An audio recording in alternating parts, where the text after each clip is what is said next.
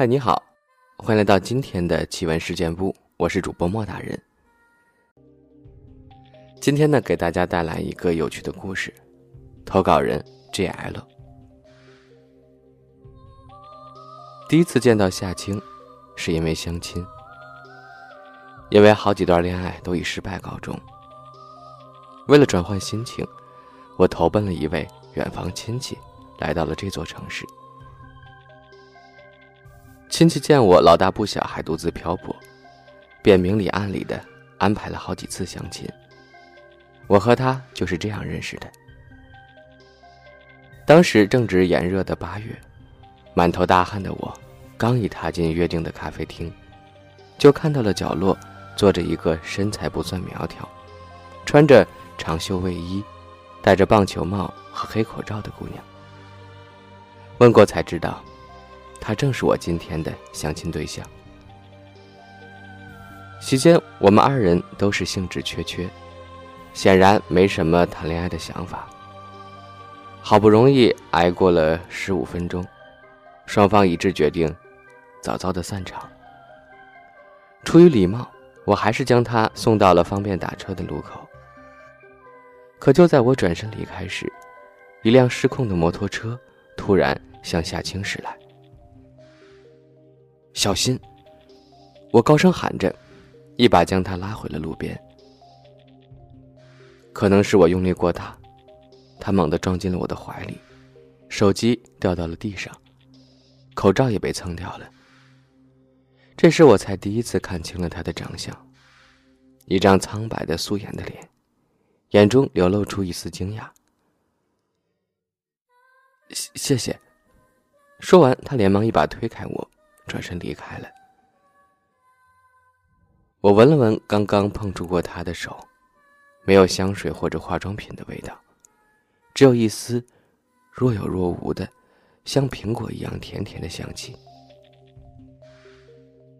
就这样，一周过去了，我再没收到任何夏青的消息。其实我是有些失落的，虽然当天我们的对话不超过十句。但我始终无法忘记他的脸和他身上的味道。原因其实很简单，我是个洁癖。除了我自己，我对身边亲近的人要求也很严格，尤其是女朋友。只要她是个干净清爽的人，外貌、性格、家境，我都可以忽略不计。我讨厌一切化妆品、香水的味道。那在我看来是一种污染。我也多次因为这个问题跟前女友陷入严重的争吵，所以当我看到素颜的夏青时，我真的觉得很舒服。就在我以为一切即将无疾而终时，事情发生了转机。一天下班后，我竟在公司门口再次见到了夏青。这次她没有戴口罩。苍白的脸上露出淡淡笑容，可能是穿了裙子的原因，她看起来似乎清瘦了许多。从那天起，我们就正式确认了关系，跟普通情侣一样的约会、逛街、吃饭。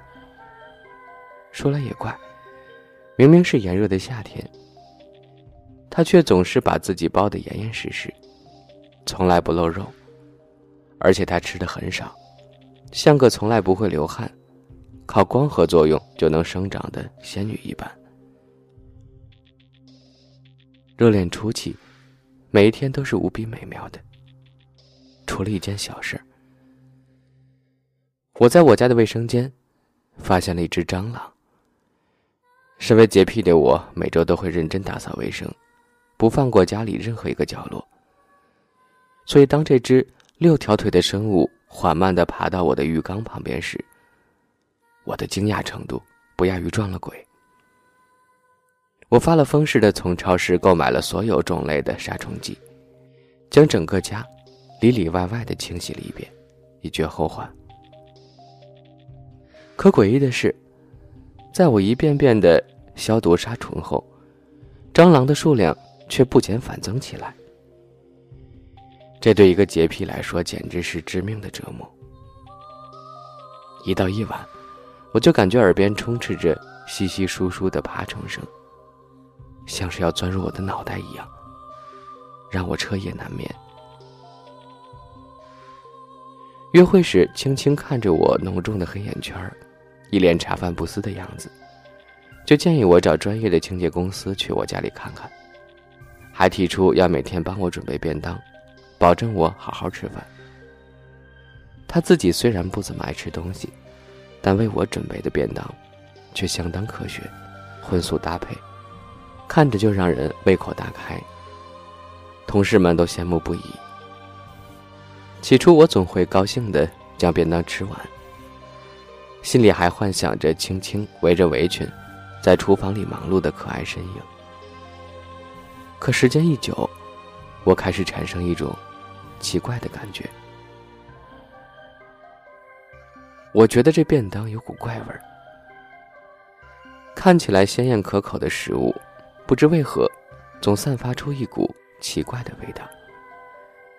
那感觉就像是一颗熟透了的苹果，在腐烂前夕散发出来的诡异香气。这味道日益浓烈，变成了一股难以散去的臭味儿。可偏偏别人闻不到，只有我。面对着女友准备的精美食物，却丝毫难以下咽。终于有一天，我再也吃不下便当中的任何食物，便半夜将饭菜倒入小区的垃圾桶里。第二天一早出门上班，我发现不少邻居围在垃圾桶旁边。不安的我连忙凑上前一看，发现臭气熏天的垃圾桶旁边，赫然围着一群老鼠。正在啃食个不停，这诡异的场景顿时让我汗毛竖立。难道青青为我准备的食物真的有问题？之前的臭味并不是幻觉。一想到这儿，我的腹部一阵剧痛，我不得不弯腰跪在地上，眼前的场景也逐渐模糊起来。意识恢复时，我已经躺在了医院的急诊室里。医生问我最近是不是吃了什么不干净的东西，导致肚子里长了蛔虫，引发严重的营养不良。这对一向洁癖的我来说，简直是匪夷所思到了极点。仔细想想，无论是家里出现蟑螂，还是身体变差，都是从青青出现之后发生的。他很少跟我进行亲密的肢体接触，也从未邀请我去他家里做客。虽然交往数月，可我对他几乎一无所知，这让我陷入了巨大的混乱。好在药物驱使下，我勉强睡了过去。等我再次睁眼时，青青正趴在我的床边，似乎已经睡着了。这是我第一次看到夏青睡觉的样子。可能是因为太着急出门，她的头发乱蓬蓬的，身上穿的很单薄，连衬衣扣子都是错位的。心生怜爱的我不禁伸手想抚摸一下她的脸。可就在这时，一股诡异的气味飘向了我，仿佛腐烂的苹果一般恶臭。我定睛一看，就在他纤细的脖子下面，在没有扣紧的衬衫里，仿佛有什么东西正在缓慢蠕动着。我颤抖着探出手指，撩开了他的衣领。我发现里面竟是数不清的白色虫卵，他们正在努力的挣脱束缚，有些已然已经探出了头，露出了黏腻的触角。巨大的恐惧让我顿时尖叫了起来。不知过了多久，我的耳边传来一阵阵呼叫：“阿泽，阿泽，快醒醒，阿泽！”此刻，夏青和医生都在一脸担忧的看着我。很显然，我刚刚做了个噩梦。眼前的夏青穿着跟梦中一样的衣服，可衬衫却扣得严严实实。他见我醒了，赶忙一把抱住我，小声哭了起来，还吻了吻我的额头。我吸了吸鼻子，医院浓重的消毒水气息，让我闻不出任何异样的味道。从那以后，夏青就不再为我准备便当了。我的身体也在医生的调理下逐渐恢复。可不知道是不是因为那场噩梦过于真实，我开始本能的躲避跟他的肢体接触，这让我们之间的关系产生了一丝尴尬。就在这时，更糟糕的事发生了。一向以素颜示人的他。不知从何时开始，化妆了。虽然并不是什么浓妆艳抹，可那种化工药剂的刺鼻臭味儿，却铺天盖地的向我袭来。连偶尔的一次简单拥抱，都会让我起一身的红疹，奇痒无比。我无数次的暗示他，跟我约会并不用努力打扮，我更喜欢素颜。可结果却是。让他变本加厉。终于，我再也受不了这种折磨了，跟青青提出了分手。对此，我并非心无愧疚，我甚至不知道该如何解释分手的原因。当晚收到分手通报的青青伤心不已，喝光了整整三瓶酒，一头栽倒在桌子上，无奈。我只能将不省人事的他先送回家。虽然我没去过，但地址还是知道的。站在五幺二公寓的门口，我将轻轻的手指按到了密码锁上。滴的一声，门开了。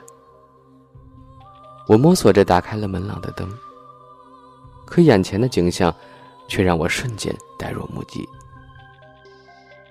除了门口的落脚点外，这间房子我所能看见的每一个角落，都堆满了层层叠叠的废弃物和垃圾：纸箱、脏衣服、食物残渣、塑料瓶。空气中弥漫着找不到源头的腐烂臭气。这时，怀中的青青发出了痛苦的呻吟声。我不知道我是如何踏入这个宛如垃圾堆一般的房子，将青青放在了看似是卧室的地方。我只记得我周围每个角落，都是一副不堪入目的景象。此刻我脚下踩的可能是腐烂的香蕉，可能是发臭的衣服，或者昆虫的尸体。冰箱里是早已腐烂的食物，水池旁堆满了肮脏的碗筷。想到青青就是在这间所谓厨房为我制作的便当时，我终于抑制不住胃里的翻涌，冲到洗手间呕吐起来。稍微冷静后，我发现洗手间的浴缸里、置物架，甚至是地上，都堆满了各式各样的瓶瓶罐罐。有些是化妆品，更多的是各式各样的减肥药。狭小空间里。充斥着化学药品的气息，和浓的根本冲不掉的呕吐物的味道。站在客厅，为了保持理智，我开始努力回忆起与他交往的美好瞬间。这时，一双手紧紧搂住了我的腰。求求你，别离开我好吗？为了你，我已经在努力改变了。我会像正常女孩子一样，变得更瘦更美。为你做更多好吃的饭菜。终于，我再也无法抑制内心的冲动，慢慢拿起了桌上的水果刀。既然你这么爱住垃圾屋，那就让你永远成为这间屋子的一部分好了。说完，我将刀子深深的插入了他的胸膛。